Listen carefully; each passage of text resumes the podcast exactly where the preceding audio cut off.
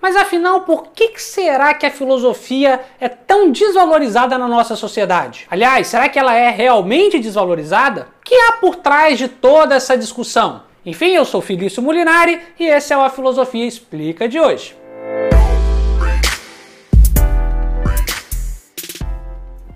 Muita gente tem essa visão, e eu já adianto que eu também tenho, que há uma certa desvalorização da filosofia, não só da filosofia, mas de toda atividade do pensar, de todo exercício reflexivo, do, exercício de refletir sobre a realidade.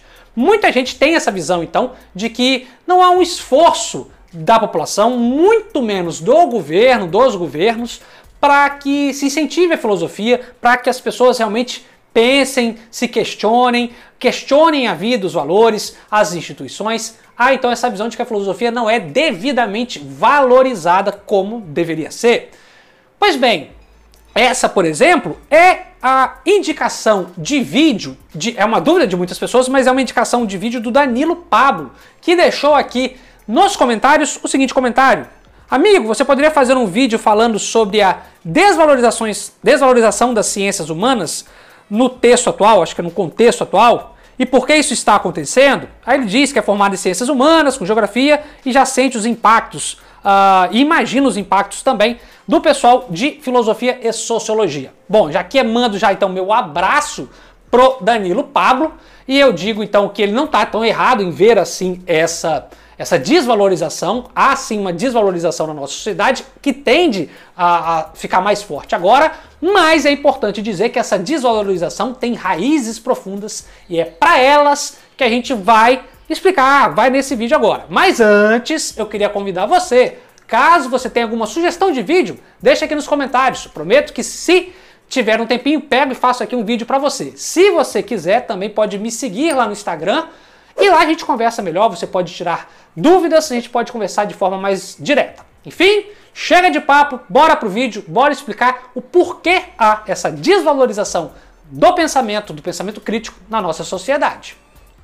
Bom, primeiramente, há um ponto comum que quase todos ah, professores de filosofia, quase todos os professores em geral, quando vão tratar a filosofia ou essa arte do questionamento, que não é só da filosofia, é da sociologia, da história, da geografia, das artes, da literatura, quase todos têm um ponto consensual ou um ponto comum mesmo de achar que essa desvalorização, tanto da filosofia como, quanto das artes, mas sobretudo da filosofia, diz respeito a uma má vontade dos políticos. Aquela velha e clássica frase, bastante clichê ao meu ver, de que ah, os governantes não não incentivam a filosofia, não valorizam a filosofia, porque uma pessoa que filosofa, que pensa, que questiona, não é interessante para eles próprios. Como se um cara aí que realmente tivesse um senso crítico maior, uma visão filosófica melhor, fosse, ah, digamos, se revoltar contra os políticos, ser um tiro no pé, digamos assim, dos próprios políticos. Não é que essa visão seja errada. Eu acho que ela sim faz um certo sentido, mas eu acho que ela é incompleta. Eu acho que há outros fatores para além desse que são ainda mais impactantes do que a própria, digamos, má vontade política. O primeiro fator, para além dessa má vontade política, que eu acho que é um fator histórico, que mostra um pouco, impacta um pouco nessa desvalorização, diz respeito à própria modernidade, o período moderno. Bom, se a gente finaliza ali a Idade Média e começa no período moderno, nós temos ali que a ciência tem seu apogeu. E com a ciência tendo seu apogeu, o método científico se torna extremamente valorizado. Mas o método científico ele é completamente diferente do filosófico. O método científico ele prescinde de experimentação, de comprovação, né? então é um método bastante ligado à empiria, ao empirismo, ou digamos, é um método empírico, que vai na natureza, busca, experimenta as coisas. A filosofia não experimenta. Então, com o apogeu da ciência, o seu método também ele é, digamos, elevado e isso faz com que a filosofia perca seu valor. Vale lembrar que antes do período moderno a filosofia era sim muito valorizada na Idade Média e, obviamente, também na Idade Antiga. Digamos que essa desvalorização do, aos modos como a gente vê hoje, ela é um fruto da modernidade, sobretudo, um dos pontos que o primeiro ponto que eu estou mencionando aqui, do apogeu da ciência, que faz, como eu disse, levantar ainda mais a essa visão de que o método científico é um método, digamos, eficaz, é um método uh, bom, é um método bom para a sociedade. Vale até lembrar aqui, fazer um asterisco, se vocês pegarem, por exemplo, um livro que é clássico na filosofia, que é a Crítica da Razão pura do Kant, você vai ver lá uma aproximação, uma tentativa de aproximar ali a filosofia dos sucessos uh, que a que a ciência obteve. Isso também vai estar presente em Descartes, ou seja, isso vai estar presente em vários, vários filósofos modernos, que vão ver a ciência ali progredindo e eles vão ter a impressão de que a filosofia está parada e querem que ela evolua. Enfim, o método científico e o apogeu da ciência é o primeiro fator que eu acho que impacta até hoje na desvalorização da filosofia. Uma segunda uh, característica, uma, um segundo ponto que eu acho que também impacta na desvalorização da filosofia também é ligado à modernidade, que não é só o apogeu da ciência, mas é o apogeu da noção de utilidade, o utilitarismo aí, que é uma corrente filosófica, mas essa visão utilitária das coisas, ela toma aí, ela, ela realmente fica muito mais forte na, após a modernidade, após ali a revolução industrial. Então, esse caráter técnico, mas sobretudo prático das coisas, ele fica mais do que evidente, ele se torna um critério. Felício, traduz aí que eu não estou entendendo. Veja, ah, tudo que a gente faz hoje em dia, desde a modernidade, mas sobretudo ainda hoje, está ligado a alguma utilidade. Nós temos muita dificuldade de parar e ficar ali, digamos, pensando ou, ou ah, admirando uma obra de arte ou lendo um livro. Parece que tudo que a gente faz 24 horas por dia está ligado à utilidade. Ah, Vinícius, não, mas eu durmo. Não, até o seu dormir está ligado a uma utilidade. Ou seja, você dorme para acordar bem no outro dia para ir malhar. Você dorme cedo para acordar bem no outro dia para trabalhar melhor. Você estuda, mas estuda um livro que vai te ajudar a, a, passar, a conseguir uma vaga no emprego. Você vai no seu lazer, no momento de lazer, para um rock, para uma festa, porque ali você tem chance de conseguir um namoro. E, ou seja, tudo é ligado a uma utilidade prática. Nós não temos mais esse, digamos, aquilo que os gregos tinham muito, que é esse ócio produtivo, mas no sentido de ócio mesmo, do não fazer nada do se permitir pensar. Essa visão utilitária, de que tudo que a gente faz tem que ter uma utilidade, é avessa à filosofia. A filosofia ela não tem uma serventia de primazia, ela não serve para trocar uma lâmpada, por exemplo. Ela é uma atividade que fica muito distante dessa noção de utilidade. Então, isso também é um ponto que eu acho negativo, que faz com que a filosofia seja desvalorizada. Traduzindo, quem aqui já não ouviu aquela velha expressão? Ah, mas essa filosofia, essa filosofia serve para quê? Filosofia não serve para nada. De fato, se você for pensar no sentido prático de fazer coisas no dia a dia, no sentido de trocar uma lâmpada, consertar o um motor, a filosofia não vai servir para nada. A filosofia tem um, uma utilidade bastante subjetiva no pensar melhor, num, numa análise melhor da realidade, numa análise mais aprofundada, mas essa utilidade aí mecânica, tecnicista, ela não vai ter. Então, essa visão utilitária das coisas, esse excesso, né, esse poder que a noção de utilidade tem hoje em dia, também foi aí um grande calo na filosofia, um grande motivo da desvalorização da área que a gente tem hoje. Mas é óbvio que não são só esses dois fatores, o apogeu da ciência e, digamos, essa visão utilitária, né, esse excesso de utilidade na nossa vida, que faz a filosofia ser desvalorizada. Se a gente pega a visão, tira da, da nossa sociedade e foca no Brasil, Aqui nós temos também outras uh, posturas, outros critérios, outros pontos que também fazem nossa área ser bem desvalorizada. Se a gente pegar aqui filosofia como disciplina, seja do ensino básico, ali no ensino médio, seja do ensino superior, nós vamos ver que há uma visão educacional, ou uma sombra dessa visão educacional, que também impacta diretamente.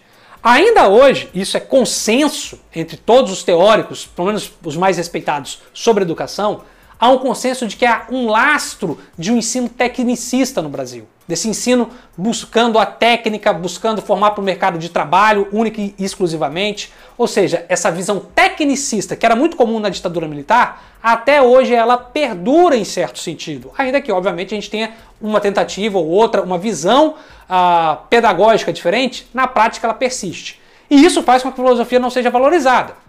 É por isso, por exemplo, que a gente tem bastante aula uh, de disciplinas que têm caráter prático, aí, de matemática, uh, de português, e poucas daquelas que não têm aí, um caráter prático, como a filosofia, sociologia, arte. Essa só tem uma, uma aula, e olhe lá, e olhe lá, porque elas não têm essa serventia, não têm esse caráter tecnicista, não são ligados à técnica. Então, a visão educacional tecnicista no ensino básico, sobretudo, é um calo. Mas há também uma visão também educacional no ensino superior, sobretudo, que também faz com que a filosofia seja limada, que é a visão positivista. Eu já faço um, um, um adendo aqui, que muitos dizem que ah, as universidades brasileiras são tomadas por esquerdistas, por, por, por comunistas.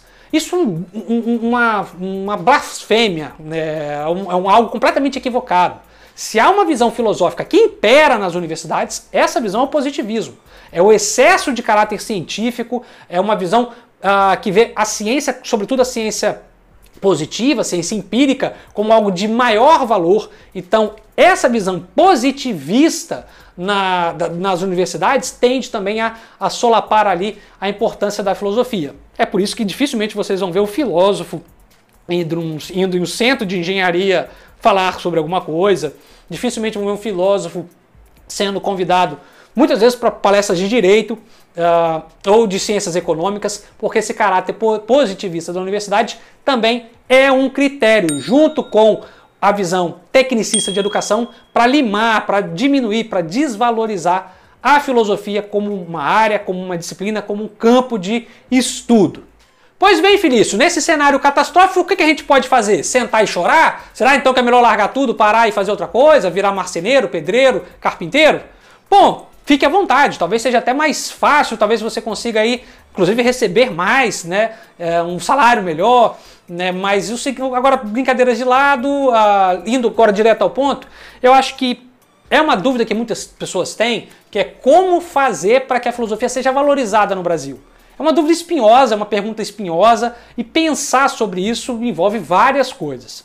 Para não fazer um vídeo muito longo, eu acho, vou dar aqui só uma sugestão do que eu acho que pode ser algo que já vem acontecendo que pode ser muito útil. Eu acho que um bom caminho para a filosofia ser valorizada, não só no Brasil, mas no mundo inteiro, né, no Ocidente inteiro, é ela sair de sua redoma de vidro. Durante muito tempo, sobretudo aqui no Brasil, a filosofia ficou restrita à universidade. A filosofia ficou restrita aos intelectuais, a um debate, inclusive, elitista. Nos últimos anos, principalmente nos, assim, desde a década de 80, 90, a gente sempre teve algumas tentativas, mas nos últimos anos, essa saída da redoma de vida, essa, essa saída desse castelinho intelectual, essa chegada mais próxima à população, se tornou, se tornou algo mais comum. Então é muito importante que os intelectuais, que os filósofos se aproximem das discussões contemporâneas, das discussões cotidianas, se aproxime daquilo que o povo costuma debater, falar, dos temas mais atuais. É claro que é muito válido, é importantíssimo discutir aqui a crítica da razão pura de Kant. É claro que é importantíssimo estudar o Aristóteles uh, ou qualquer outra teoria filosófica. Mas se aproximar da população em determinado sentido é algo hum, que é muito importante para que a filosofia seja valorizada. É, e assim também como vejo como é a, até a ciência mesmo em muitos sentidos é, é desvalorizada, porque falta essa aproximação. Falta o povo em geral, muitas vezes, entender a real importância, aquilo que realmente a filosofia é, e fazer esse papel de aproximação, eu vejo que é extremamente válido. Não só é válido, como é algo que eu tento fazer aqui neste canal, que é me aproximar do público em geral, né, desse público que não é super especialista em filosofia, enfim, trazendo aqui sempre dois vídeos por semana de filosofia para você, dois vídeos novos. Então, se você gostou desse vídeo e gosta de filosofia, então já não esqueça aqui de curtir esse vídeo e se inscrever no nosso canal, porque aí você consegue nos ajudar nessa campanha de divulgação filosófica, nos ajudar a filosofia a ser algo, uma área cada vez mais valorizada no nosso país. Enfim, é isso. Espero que você tenha gostado. Tchau, tchau. Até a próxima.